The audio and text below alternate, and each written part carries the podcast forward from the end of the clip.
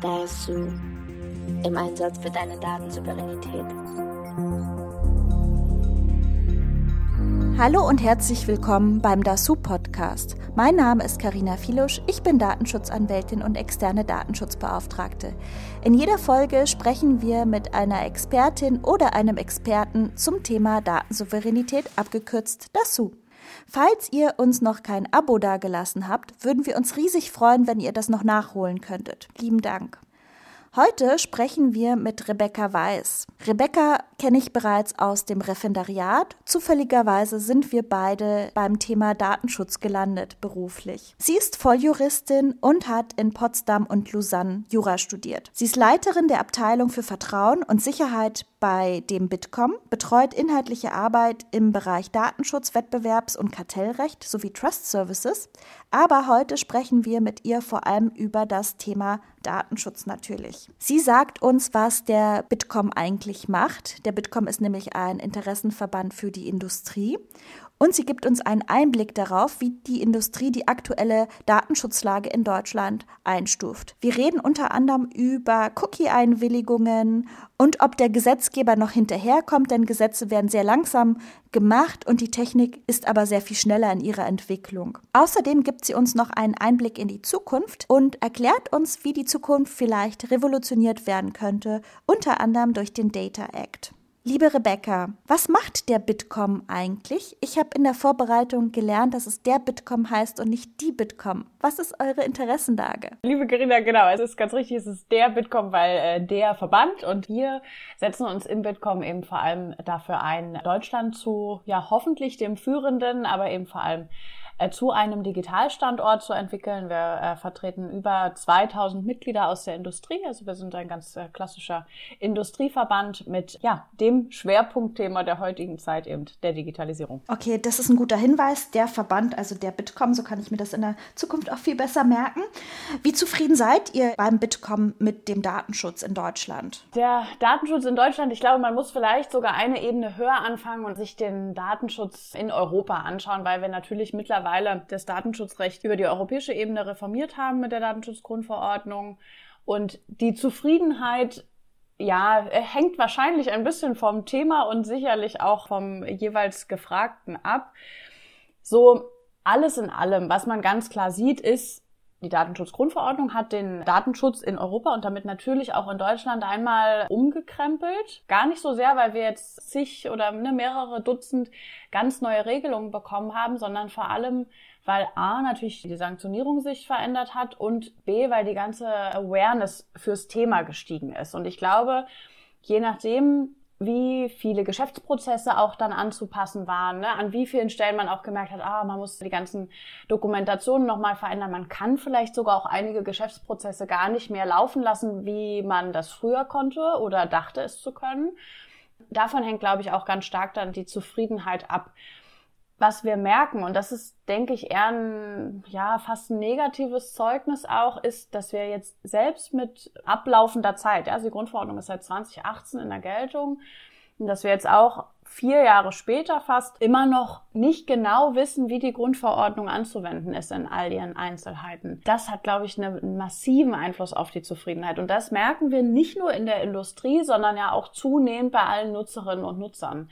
Und meiner Meinung nach ist auch genau das der Punkt, wo wir alle gemeinsam, also jetzt mal ne, so aus der Datenschutz-Community heraus und natürlich auch aus der Industrieperspektive, aus der politischen Perspektive heraus, wirklich nochmal ran müssen, wo wir auch wirklich was tun müssen, damit das eigentlich Positive aus dem Datenschutz, ja, also dass wir sagen, wir schützen den Menschen hinter den Daten und natürlich ist das ein Grundrecht, so, dass dieses positive Zeugnis nicht verloren geht in all den Hemmnissen, die auch aus den Regelungen entstehen und eben diesen, diesen vielen Störgefühlen, die wir auch haben. Ja, also ich denke, wir haben das in der Pandemiezeit natürlich ganz stark auch gemerkt, ne, dass es dann immer wieder hieß, hm, bestimmte Dinge gehen nicht aufgrund des Datenschutzes. Im Gesundheitswesen generell, ja, merken wir ganz viel, dass sich so ein, ja, wie, wie, so ein, wie so ein dauerhaftes Störgefühl entwickelt hat. Und ich glaube, das ist was, dem wir wirklich aktiv auch entgegenwirken müssen. Da ist viel Aufklärungsarbeit auch zu leisten. Ja, also zum Teil wird dem Datenschutz auch vielleicht ungerechtfertigterweise dann der schwarze Peter zugeschoben, aber an anderen Stellen eben auch nicht. Und das aufzulösen ist jetzt, glaube ich, die große Aufgabe. Und ne, wenn man sich auch selber so ein bisschen reflektiert und schaut, wie zufrieden ist man so mit dem Regelwerk, dann muss man ganz klar sagen, es ist nicht klar genug.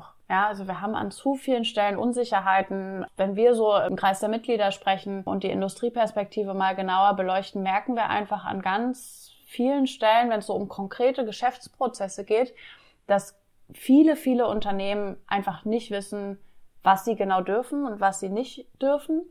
Und das entwickelt sich zum Innovationshemmnis. Ne? Und da ist für uns natürlich dann auch als Bitkom ganz klar die Position, wenn sich ein Regelwerk zum Innovationshemmnis entwickelt, dann müssen wir doch noch mal was ändern. Und dieses, ne, wir müssen was ändern, ist jetzt, glaube ich, auch so die große Frage der nächsten Legislatur, aber sicherlich auch der nächsten Aktivitäten so der EU-Kommission, weil wir uns dann immer wieder auch damit beschäftigen müssen, wollen wir die Verordnung selber nochmal anfassen oder gibt es vielleicht auch andere Mittel, um einfach diese Rechtssicherheit zu erhöhen, um den Nutzerinnen und Nutzern nochmal klarer zu machen, was auch ihre Aufgabe ist im Datenschutz und bei der Nutzung digitaler Technologien. Und ich denke, dann kommen wir auch wieder ein Stück voran und kommen so ein bisschen aus dieser Dauerschleife auch irgendwie wieder heraus. Was ich an der Seite der Bitkom sehr mag, ist, dass ihr auch Statistiken habt. Ihr sitzt ja an der Quelle, an der Quelle der Unternehmen, an der Quelle der Industrie. Das heißt, ihr habt Zugang zu diesen ganzen Wirtschaftsakteuren und ihr macht regelmäßig Umfragen, wie viele Unternehmen den Datenschutz zum Beispiel schon umgesetzt haben. Das macht ihr in einer Regelmäßigkeit und veröffentlicht das auf eurer Seite und verschiedene andere interessante Statistiken, zum Beispiel wie oft äh, Datenschutzpannen passieren und in welchen Bereichen. Also das finde ich sehr spannend. Also ihr helft aktiv diesen Prozess mitzugestalten. Weißt du gerade auswendig, wie viele Unternehmen den Datenschutz umgesetzt haben? Das ist eine sehr gute Frage, weil ich glaube, wahrscheinlich würde kein Unternehmen zu jeder Zeit sagen, sie haben den Datenschutz zu 100 Prozent umgesetzt, weil es auch schlicht und ergreifend gar nicht geht. Nicht nur, weil die Regelungen unklar sind an manchen Stellen, sondern vor allem auch, weil ich ja Datenschutzimplementierung immer als dauerhaften Prozess verstehen muss. Ne? Also ich kann heute am Montag sagen, ich habe alle Regelungen umgesetzt und dann entscheide ich aber Mittwoch, weiß nicht, gemeinsam mit meiner Marketingabteilung oder mit meiner Vertriebsabteilung, ich würde gerne ein neues Tool implementieren, ich würde gerne einen neuen Prozess aufsetzen, ich will meine Datenkooperation verändern und so weiter und so fort. Und mit jeder Prozessänderung, mit jeder Erneuerung, auch intern, ja, muss ich ja immer wieder den Datenschutz prüfen. Und ich glaube, dass verleitet dann natürlich auch viele Unternehmen dazu. Und das war auch immer so ein äh, Ergebnis unserer Umfragen in der Tat, dass die meisten jetzt nicht sagen, sie haben es zu jeder Zeit zu 100 Prozent umgesetzt, sondern sie sind schon recht weit und die Zahl steigt auch. Also da sieht man so ein bisschen, dass der Zeitverlauf seit Geltungsbeginn der Grundverordnung natürlich auch den Unternehmen dann nach und nach hilft. Aber es bleibt eben immer noch so ein gewisses Delta am Ende übrig. Es bleibt eben eine gewisse Rechtsunsicherheit. Ne? Also dass die Unternehmen eben doch nicht in allen Bezügen sagen, hier sind wir 100% sicher, dass wir es hundertprozentig umgesetzt haben. So. Also insofern sind wir da wahrscheinlich so irgendwo im 80, 90% Bereich. Das schwankt aber auch. Also das ist auch was, was wir aus unseren Umfragen immer gesehen haben. Wir sehen große Unterschiede auch, je nachdem, welche Unternehmen äh, dazu auch befragt werden. Also sind es große oder mittelständische oder auch kleine Unternehmen je mehr datengetriebene Geschäftsprozesse ich intern habe, umso mehr habe ich zu prüfen. Auf der anderen Seite, ne, wenn ich ein größeres Unternehmen bin, habe ich vielleicht auch ein bisschen mehr einfach Inhouse-Kapazität. Ja? Also ich habe eigene Legals im Haus, ich habe eben äh, ne, Datenschutzexperten auch, ähm, die ich selber beschäftige und kann deswegen auch mal schneller einen neuen Prozess prüfen lassen, wir haben eben jetzt also auch vier Jahre nach Geltungsbeginn durchaus den Eindruck, dass der Umfang der Umsetzung, den die Datenschutzgrundverordnung ausgelöst hat,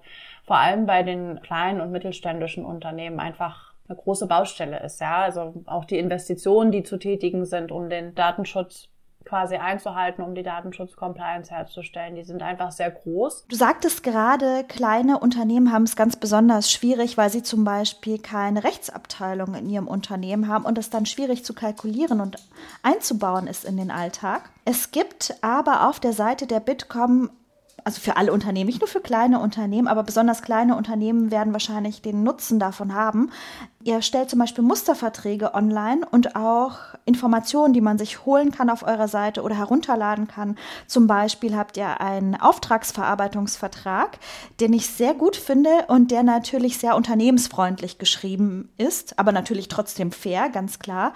Und den kann man sich dann einfach bei euch herunterladen. Also das ist wieder so ein Punkt, wo der Bitkom auch proaktiv die Zielgruppe, die ihr vertritt, auch wieder unterstützt. Definitiv. Also wir äh, sehen da natürlich auch unsere eigene Verantwortung ein Stück weit. Ne? Ich meine, wir sind der größte Digitalverband, den es gibt. Wir haben definitiv das größte Netzwerk an Datenschutzexperten bei uns im AK Datenschutz. Also es ist auch immer eine große Freude, wenn wir Meetings abhalten und einfach diese gesammelte Kompetenz sich austauscht zu aktuellen Themen. Und wir wissen halt deswegen auch, die Herausforderungen, ne, die sich auch bei unseren Mitgliedern immer wieder stellen, stellen sich natürlich auch bei vielen anderen Unternehmen. Ja, seien sie nur Bitkom-Mitglied oder nicht. Und ich würde mir natürlich immer wünschen, dass äh, jedes Unternehmen in Deutschland auch bei mir im AK Datenschutz aktiv ist und ähm, Bitkom-Mitglied ist. Aber wir haben uns damals, also als die Grundverordnung quasi fertig war, also schon 2016, dazu entschieden, dass wir Auslegungshilfen erarbeiten, eben mit der vielen Expertise, die wir bei uns versammeln und die entsprechenden Leitfäden, ne, du hast es gesagt, auch die Musterverträge und so weiter,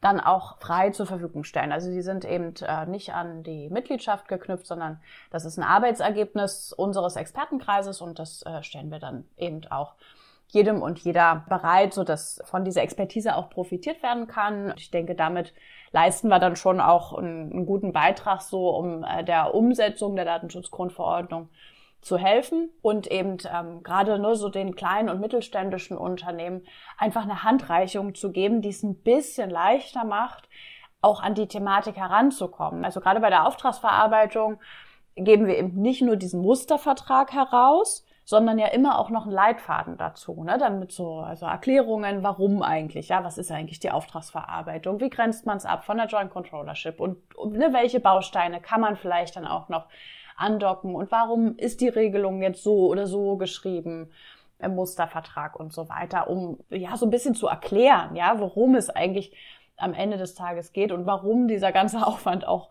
betrieben werden muss. Vielleicht noch ganz kurz für den Hintergrund. Ich habe das Wort Auftragsverarbeitungsvertrag so in den Raum geworfen. Ein Auftragsverarbeitungsvertrag braucht man immer dann, wenn ein Unternehmen die Daten an ein anderes Unternehmen weitergibt, damit es diese Daten für dieses Unternehmen verarbeitet, zum Beispiel in Form einer Dienstleistung. Das kann zum Beispiel ein Cloud-Anbieter sein, auf dem man die Kundendaten und Kundinnendaten ablegt und schließt dann beispielsweise mit diesem Cloud-Dienstleister einen Vertrag, damit die Daten geschützt werden, damit die Rechte geregelt werden und damit auch die betroffenen Personen, deren Daten dort gelagert werden, auch an ihre Rechte rankommen, wenn die Daten weitergegeben werden. Nur so kurz als Zusammenfassung. Was macht ihr noch, um Mitglieder und Nichtmitglieder zu unterstützen? Im Bereich des Datenschutzes eben vor allem auch so die Unterstützungsleistung auch durch andere Leitfäden und auch andere Musterverträge, auch nicht nur im Datenschutz tatsächlich, also auch zivilrechtlicher Natur und im Datenschutz aber eben ganz klar, ich sag mal so,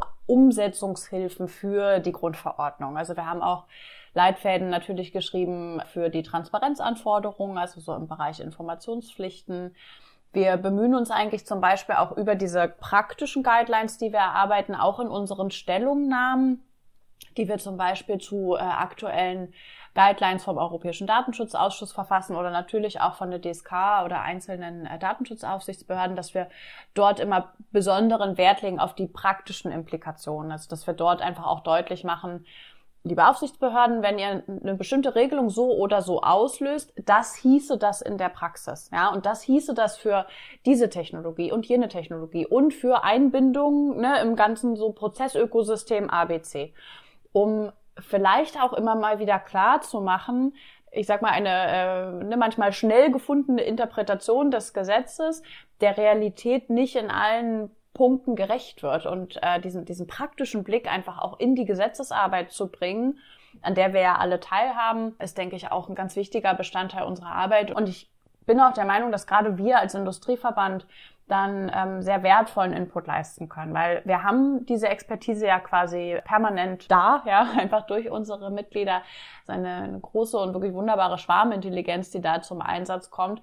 Und das sind natürlich auch Informationen, die in der Geschwindigkeit und in der Fülle wahrscheinlich bei vielen anderen Stakeholdern gar nicht so vorliegen. Ja, also wenn man sich mal vor Augen führt, wie viele verschiedene Geschäftsmodelle auch mir regelmäßig erzählt werden, ja, einfach auch so in dieser alltäglichen Arbeit, die wir im Bitkom tun, das sind ja Informationen, die wahrscheinlich nicht alle Kollegen aus den Aufsichtsbehörden oder auch aus den Ministerien, aus anderen politischen Gremien so dicht greifbar haben. Also hier sind wir ganz klar im Informationsvorteil und ich denke, dass es ein wichtiger Bestandteil auch des Austausches ist und eben auch des politischen Systems, dass man diese Informationen dann natürlich auch austauscht und eben auch unsere Aufgabe an der Stelle ist, dass wir den politischen Stakeholdern und äh, natürlich eben auch den Aufsichtsbehörden die technischen Folgen beziehungsweise auch bestimmte technische Realitäten dann immer mal wieder aufzeigen. Zu den Stellungnahmen will ich auch gleich kommen. Nur noch mal kurz, der Bitkom bietet ja auch Schulungen an, teilweise kostenpflichtig, teilweise gratis auch. Ich habe auch schon an solchen teilgenommen, die sind immer gut. Und ihr habt auch Konferenzen zu verschiedenen Themen. Kommen wir aber zurück zu den Stellungnahmen. Wenn man sich jetzt Gesetzesvorhaben anguckt, gibt es ja oft oft eine Liste von Vereinen, Verbänden und so weiter, die zu einem Thema befragt wurden. Dort findet man regelmäßig auch Stellungnahmen der Bitkom, genau diese Stellungnahmen, auf diese wolltest du hinaus, oder? Die im Gesetzesprozess abgefragt werden von den Parlamentariern.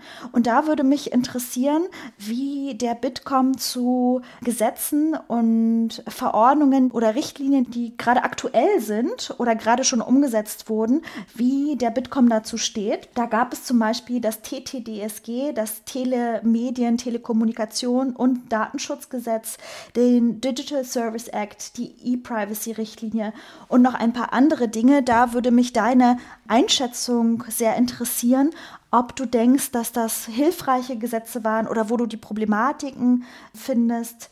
Ja, vielleicht können wir beim Telemedien, Telekommunikations- und Datenschutzgesetz anfangen. Ja, das äh, Gesetz mit dem wahnsinnig langen Titel, wenn man es äh, ausschreibt, genau. Also das TTDSG ist natürlich also erstmal eine, neue nationale Datenschutzgesetzgebung. Das ist insofern interessant, weil ich denke, gerade wir so in der Datenschutz-Community haben uns natürlich sehr an europäische Rahmenwerke gewöhnt und hatten, denke ich, auch eigentlich eher damit gerechnet, dass die Datenschutzgrundverordnung durch eine entsprechende europäische Verordnung dann auch erweitert wird. Das ist auch immer noch geplant mit der E-Privacy-Verordnung.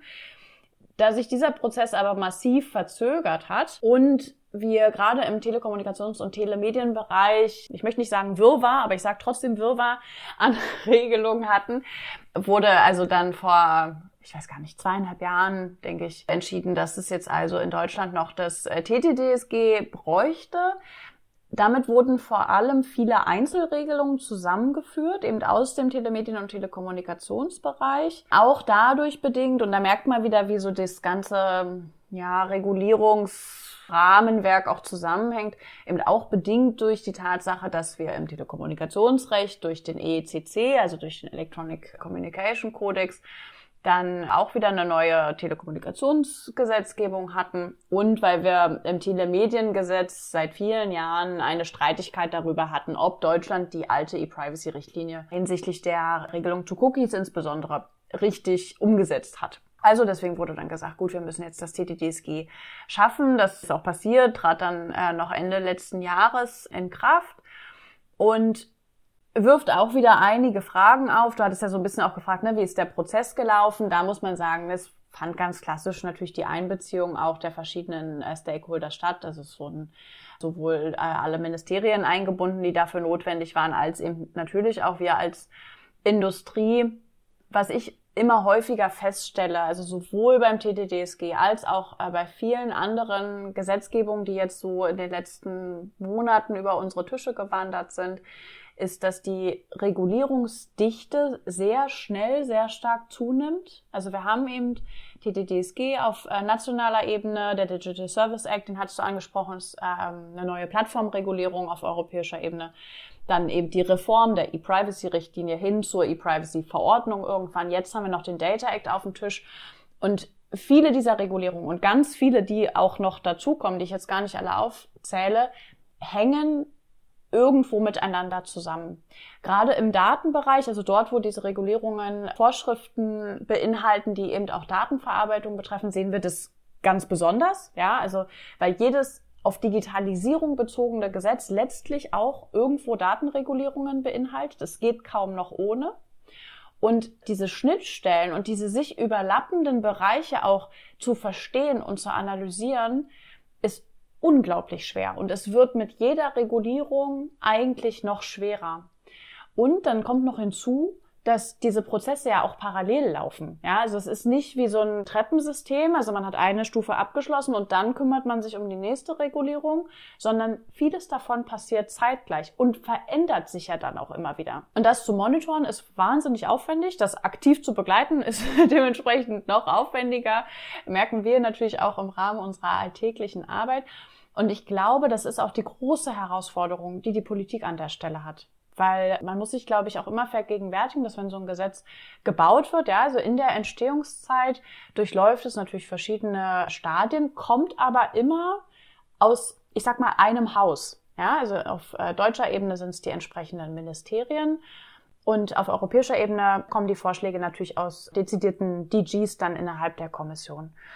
Und die Gesetze, die ich jetzt gerade erwähnt habe, die kommen nicht alle aus einem Haus, die kommen nicht alle aus einer DG, sondern aus verschiedenen. Und die Absprachen allein intern bei den politischen Institutionen an der Stelle, bei den Gesetzgebern, das wird nach meinem Empfinden nicht ausreichend genug gemacht. Deswegen stellen wir immer wieder fest, dass also Regelungen in Regulierungen enthalten sind, die eigentlich nicht zusammenpassen mit schon vorhandener Regulierung oder auch mit Regulierungsvorhaben, die sich gerade noch in der Entwicklung befinden. Und ich denke, das ist ein Punkt, bei dem wir also wirklich achtsam sein müssen, damit wir uns also natürlich nicht überregulieren, das ist immer so das eine Schreckensszenario, aber damit wir vor allem nicht ein Regulierungssystem bauen, was am Ende des Tages wirklich niemand mehr versteht und anwenden kann, weil das schadet so dem Rechtssystem als Ganzem auch. Vielen lieben Dank, dass du den Hintergrund gerade erläutert hast, wie diese Gesetze zustande kommen, weil man hat ja schon manchmal so das Gefühl, dass die eine Hand nicht weiß, was die andere macht. Dank deiner Erklärung kann ich das nachvollziehen, warum das so ist. Es ist ein strukturelles Problem. Ganz schlimm war das bei den Cookie-Hinweisen und Cookie-Bannern, die ganz lange nicht geregelt waren. Jetzt gibt es das TTDSG, was uns dort helfen helfen soll, aber das technisch noch gar nicht umsetzbar ist, weil die Verordnung, die dazugehört, noch gar nicht da ist und irgendwie ist es so eine unbefriedigende Sache und alle machen irgendwas in der Hoffnung, dass sie dann am Ende keine Bußgelder und keinen Ärger bekommen und das ist dann doch schon ganz schön unbefriedigend. Das TTDSG ist wahrscheinlich auch der Grund, warum wir jetzt plötzlich überall Cookie-Banner haben. Äh, die sind ja plötzlich dann alle aufgetaucht. Ich hatte das Gefühl, es war ein Stichtag und zack, boom, waren auf allen Seiten plötzlich Cookie-Banner. Wie schätzt du die Cookie-Einwilligung ein, diese Problematik um die Cookie-Einwilligung, um Cookie-Banner? Ich glaube, das Cookie-Dilemma, man kann es glaube ich nicht mehr anders nennen, ist tatsächlich eins, was durch Regulierung allein nicht mehr zu lösen ist. Weil wir in der Praxis ganz stark merken, dass wir bei den Nutzerinnen und Nutzern, gibt ja mittlerweile richtig den Begriff dafür, also Cookie-Fatigue, dass sich das entwickelt hat und man klickt eigentlich die Banner sowieso irgendwie nur weg und ob man da jetzt auf Ja oder auf Nein oder weitere Optionen oder ob man das ganze Ding quasi wegixt, spielt dabei bei den, also wirklich bei den allermeisten eher eine nachrangige Rolle. Warum? Weil, wenn ich als Nutzer auf eine Seite gehe, habe ich für mich halt schon die Entscheidung eigentlich getroffen, ich möchte den Inhalt der Seite besuchen. Und der Cookie-Banner, der ja ne, dann immer irgendwo auf dieser Seite liegt, ist dann erstmal da. Damit will ich mich aber in dem Moment nicht auseinandersetzen, weil ich möchte ja, weiß nicht, entweder ich möchte einen Medieninhalt konsumieren oder ich möchte mir was kaufen oder ich möchte eine Dienstleistung in Anspruch nehmen. Ist eigentlich völlig egal, ja. Auf jeden Fall möchte ich den eigentlichen Zweck der Webseite haben. Der natürlich nicht darin liegt, dass irgendwelche Daten verarbeitet werden und ich auf irgendwelche Cookie-Banner klicke. Und dem Nutzer abzuverlangen, dass er also, bevor er das tut, was er eigentlich tun will, noch Datenschutzhinweise zu lesen, die natürlich ellenlang sind, weil die Informationspflichten so umfangreich sind. Das ist schlicht und ergreifend zu viel verlangt. Also wir haben, glaube ich, in allen Regelungen, die dazu geführt haben, dass die Situation jetzt so ist, wie sie ist, die gängige Webseitennutzung ein Stück weit auch fehl eingeschätzt. Was eben dazu führt, dass wir jetzt zwar lauter Banner haben, aber nicht wirklich mehr informierte Nutzerinnen und Nutzer. Und da müssen wir eigentlich hin, weil ich glaube, ganz klar ist, dass auch als Bestandteil der Datensouveränität, weil wir auch immer über Datensouveränität reden, jede Nutzerin, jeder Nutzer ein ungefähres Verständnis davon braucht, was mit ihren und seinen Daten passiert. Das ist wichtig. So. Dafür muss aber natürlich nicht jeder und jede, wenn sie eine Webseite betritt, 20 Seiten Text im Einzelnen verstehen und auswendig können. Das will auch niemand. Also ne, ich glaube, so ehrlich müssen wir uns an der Stelle auch machen. Daran hat eigentlich keiner Interesse. Das heißt, wir müssen so ein Grundverständnis dafür aufbauen, was passiert mit meinen Daten im Netz, warum werden sie genutzt und wofür werden sie genutzt. Und deswegen brauchen wir, was so Webseitendatenverarbeitung angeht, viel, viel mehr als einfach nur noch eine Regulierung, sondern ich glaube, wir müssen hier wirklich viel früher ansetzen bei der Kompetenz der Nutzer, also wirklich beim Aufbau von Medien- und Datenkompetenz auch sehr früh. Ja, also das ist nichts, was man erst im Erwachsenenalter lernen sollte, sondern das muss wirklich in der Schule spätestens anfangen, dass also Kinder und Jugendliche ein Verständnis dafür bekommen, was passiert mit ihren Daten und warum, um dann auch eine souveräne Entscheidung treffen zu können, möchten sie das oder möchten sie das nicht.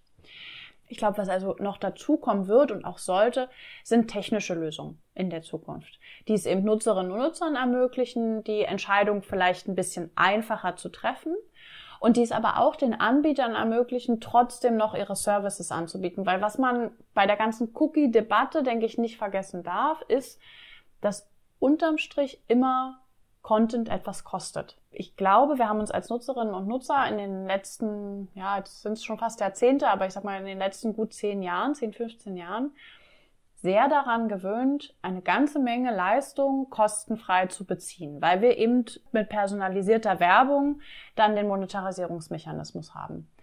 Und dieses Gefühl, dass ich eben kostenfrei Dinge nutzen kann, hat sich aber nie wirklich mit dem Bewusstsein verknüpft, dass aber natürlich die Leistung, die dahinter steckt, ja, ich meine, das sind riesige Investitionen, die auch in die Technologie fließen, dass die irgendwo bezahlt werden müssen. Und das ist auch, glaube ich, ein Baustein, ne, an dem nochmal weiter auch gearbeitet werden muss, was so das Grundverständnis auch des Internets angeht. Und, das wird, denke ich mal, die weitere Dimension sein, es werden sich auch neue Monetarisierungsmechanismen entwickeln. Also das ist auch was, was wir jetzt schon sehen. Ne? Du hattest ja selber auch gesagt, du hast gemerkt, jetzt sind auf einmal lauter Cookie-Banner aufgeploppt, sozusagen mit Stichtag. Das hing definitiv mit dem TTDSG zusammen. Was wir aber auch merken, ist diese Entwicklung hin zur Wahl, ich sag mal, Bezahlmodell und werbebasiertem Modell. Also gerade bei bestimmten, weiß nicht, so bei den Medienangeboten, die es so gibt, aber auch bei anderen Dienstleistungsangeboten sehe ich ganz stark eine Tendenz, dass also der Nutzer auch die Wahl hat, möchte er den Content beziehen, eben ohne personalisierte Werbung zu erhalten und dafür einen gewissen Betrag X direkt zu bezahlen. Oder sagt der Nutzer, ist fein, ich äh, nehme die personalisierte Werbung hier an der Stelle auch gerne in Kauf, vielleicht ist ja sogar auch nützlich für mich und kann dann die entsprechende Leistung eben ohne Geldzahlung direkt in Anspruch nehmen. Du sprichst mir total aus der Seele. Zwei Punkte möchte ich nochmal hervorheben. Wir sollten uns immer die Frage stellen bei Internetangeboten, wollen wir das Produkt sein oder der Kunde und so unter Umständen dann vielleicht bereit sein, mal für einen Artikel ein Euro zu bezahlen, wenn er uns sehr wichtig ist und nicht nur kostenlos zu konsumieren, weil du gesagt hast, ja, Content kostet nun mal. Das äh, stimmt natürlich. Und das nächste ist, was du auch gesagt hast, die technischen Weiterentwicklungen Cookies äh, sind langsam schon total out und alle Gesetze reden nur noch über Cookies. Dabei ist die Technologie schon viel weiter und es gibt schon längst andere Methoden, um Leute zu tracken und um Geld aus Websites zu machen. Die Gesetzgebung ist viel zu langsam. Der technische Fortschritt schreitet voran und geht an dem Gesetzgeber vorbei. Mal gucken, wann wir dann zu den neuen Technologien kommen. Apropos Zukunft, ich möchte dich noch gerne fragen, was kommt politisch noch auf uns zu? Du hast Data Act erwähnt. Ganz kurz noch, weil du mir jetzt gerade wieder so sehr aus ja. der Seele gesprochen hast, so zu Punkt. Die Technologie und die Entwicklung in der Praxis überholt den Gesetzgebungsprozess. Da vielleicht auch einfach nochmal so als Beispiel, dass wir den Erstvorschlag zur E-Privacy-Verordnung, der stammt aus Januar 2017. Und das sage ich jetzt im März 2022. Und die Verordnung ist noch nicht fertig und sie ist natürlich deswegen auch noch nicht in Kraft. Das heißt, wir rechnen hier wahrscheinlich mit mindestens noch einem Jahr im Zweifelsfall, je nachdem, wie lange die Übergangszeit ist. Und da muss man, glaube ich, ganz klar sagen, da entspricht die Regulierung, die am Ende rauskommt, die kann nicht mehr der Praxis und der Realität entsprechen, weil die zugrunde liegenden Überlegungen stammen eben aus dem Jahr 2017, beziehungsweise eigentlich sogar 2016, ja, weil geschrieben wurde der Text 2016. Also wir brauchen hier wirklich neue Ansätze. Man braucht ein neues Regulierungssystem. Im Zweifel muss auch die Entwicklung mehr hingehen, so zu eher Selbstverpflichtungen, ja, die dann gemonitort werden, gemeinsam mit den Aufsichtsbehörden. Aber das Regulierungssystem, so wie wir es bisher haben, wird der Dynamik der Entwicklung definitiv nicht mehr gerecht. Also das vielleicht noch als Ergänzung dazu. Und äh, ja, klar, Blick in die Zukunft. Momentan treibt uns so was so Datenregulierung angeht, sicherlich am allermeisten der EU Data Act um, der auch noch, also Ende letzten Jahres, das Licht der Welt quasi so langsam äh, erblickt hat und dann jetzt auch im Februar offiziell vorgelegt wurde und äh, eine ganze Reihe neuer Regelungen enthält. Und zwar sowohl bezüglich personenbezogener Daten als auch nicht personenbezogener Daten. Also er ist von der Regulierungsweite nochmal deutlich mehr als die Datenschutzgrundverordnung damals und enthält einen, ja, ich möchte mal sagen, bunten Blumenstrauß an Regelungsinhalten. Also da geht es um Vertragsgestaltung für äh, Data Sharing, da geht es um neue Zugriffsrechte seitens der öffentlichen Hand auf Daten, zum Beispiel in der Industrie. Es geht aber auch zum Beispiel darum, wie zukünftig zwischen Cloud-Anbietern gewechselt werden kann. Es geht um internationale Datentransfers, auch ein sehr beliebtes Thema. Ein buntes Potpourri an Inhalten, die da vorgeschlagen werden und die sicherlich auch das ganze Datenrecht, so wie wir es heute kennen, ganz grundlegend umkrempeln wird. Also insofern ist das definitiv das neue Datenrecht auch der Zukunft. Und ich bin selber sehr gespannt, wo es sich hin entwickelt. Wir arbeiten im Bitkom äh, gerade natürlich auch den Text sehr intensiv durch, arbeiten auch eine Stellungnahme zu dem für uns ganz klar priorisierten Dossier auch aus. Und da werden sicherlich auch die entsprechenden Verhandlungen dann im Europäischen Parlament und auch im Rat der EU nochmal zeigen, in welche Richtung die EU hier auch schauen will, wenn es eben darum geht, wie die Datenökonomie der Zukunft aus europäischer Brille dann aussehen kann. Hat man schon eine Vorahnung, wann der Data Act kommt? Kann man das schon abschätzen? Das ist leider ganz, ganz großes Glaskugel lesen. Also wenn ich ne, jetzt an mein Beispiel von der E-Privacy-Verordnung zurückdenke, als der Vorschlag vorgelegt wurde, dachten wir fast, das geht jetzt alles ratzfatz, ja, weil es ja quasi eine kleinere Verordnung war als die Datenschutzgrundverordnung und äh, jetzt äh, debattieren wir über das Pfeil also auch schon fünf Jahre. Das kann beim Data Act auch passieren. Wir hoffen es natürlich nicht, weil damit laufen wir dann wieder ins gleiche Dilemma. Aber auf der anderen Seite muss sich natürlich genug Zeit genommen werden, um diese sehr, sehr umfangreichen Änderungen auch in der Tiefe zu durchdenken und eben alle Wechselwirkungen wirklich zu analysieren. Das ist so der Punkt, den ich auch schon vorhin gemacht habe. Man darf halt nicht einfach Regelungen in jetzt neue EU-Verordnungen oder auch nationale Gesetze schreiben, ohne alle Implikationen einmal gegen zu checken. Üblicherweise, auch je nachdem, wie lang so Umsetzungsfristen sind, muss man wahrscheinlich mit zwei, drei Jahren rechnen. Ich glaube, darunter wird es kaum möglich sein, wirklich alle Analysen anzustellen. Mich freut deine Einschätzung, dass eine Revolution auf uns zukommt, die du auch erst einmal positiv einschätzt. Also wie es dann genau sein wird, wird sich dann zeigen. Aber dein Optimismus heitert mich auf. Das ist schön, dass da nicht die nächste Komplikation kommt, sondern vielleicht was Schönes, was Gutes, was Revolutionäres. Ich wollte dir noch ganz zum Schluss unsere Lieblingsfrage stellen. Was ist denn das so für dich? Datensouveränität heißt eigentlich vor allem, dass Datennutzung für alle Beteiligten sinnvoll möglich ist und jede Nutzerin, jeder Nutzer, aber auch jeder Anbieter versteht, wofür die Datenökonomie gut sein kann. Weil ich glaube, wenn jeder versteht, wie Daten geteilt werden, wofür Daten genutzt werden, warum sie aber auch geschützt sind, können alle an der Datenökonomie Beteiligten sinnvolle Entscheidungen treffen. Und ich glaube, darauf kommt es an. Also wir brauchen ein Verständnis für die Datenverarbeitung, aber auch ein Verständnis für die Datenökonomie als Ganzes. Und ich glaube, wenn wir da sind, dann haben wir eine echte Datensouveränität für alle Beteiligten erreicht. Liebe Rebecca, vielen lieben Dank, dass du dir so viel Zeit genommen hast, um mit uns zu sprechen und uns den Bitkom näher gebracht hast und auch die Perspektive und die schöne Aussicht auf die kommenden Datenschutzgesetze gegeben hast. Vielen lieben Dank für deine Zeit. Danke dir. Vielen lieben Dank, dass ihr wieder in die Folge hineingehört habt. Ich hoffe, ihr hattet Spaß. Lasst uns doch eine Nachricht bei Twitter oder Instagram, wenn ihr mögt. Ihr findet uns dort unter dasu-law. Wir freuen uns sehr über jede Nachricht, über jeden Like und natürlich auch über jedes Abo. Bis zur nächsten Folge. Dasu ist eine Produktion der Kanzlei Filusch. Mehr Infos findet ihr auf unserer Webseite dasu.law. Die Redaktion besteht aus Anja Lindenau, Eileen Weibeler und Karina Filusch. Der Jingle wurde komponiert von Mauli. Die Idee zu Dasu hatte Axel Jörs. Das Cover hat Elen Baum erstellt. Beraten wurden wir von Susan Stone. Editiert wurde der Podcast von Christoph Hinners.